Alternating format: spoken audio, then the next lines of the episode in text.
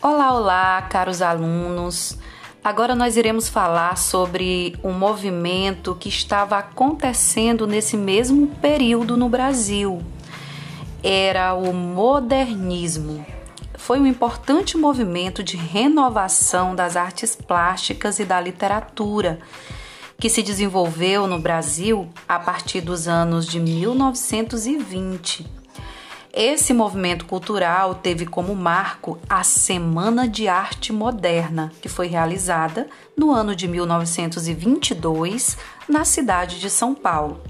No evento, destacaram-se artistas como os escritores Mário de Andrade, Menotti Delpitia e Oswald de Andrade, além do músico Heitor Villa-Lobos e os artistas plásticos Di Cavalcante, Anita Malfatti, Tarsila do Amaral e Vitor Brecher.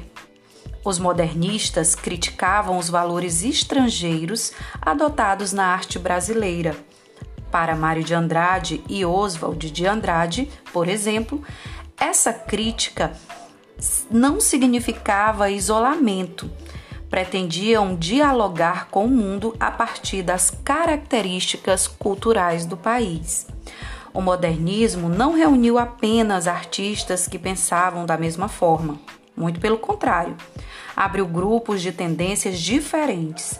O grupo Verde e Amarelo, por exemplo, pregava um nacionalismo do tipo autoritário e eles estavam ligados a escritores como Cassiano Ricardo, Menotti Delpitia e Plínio Salgado.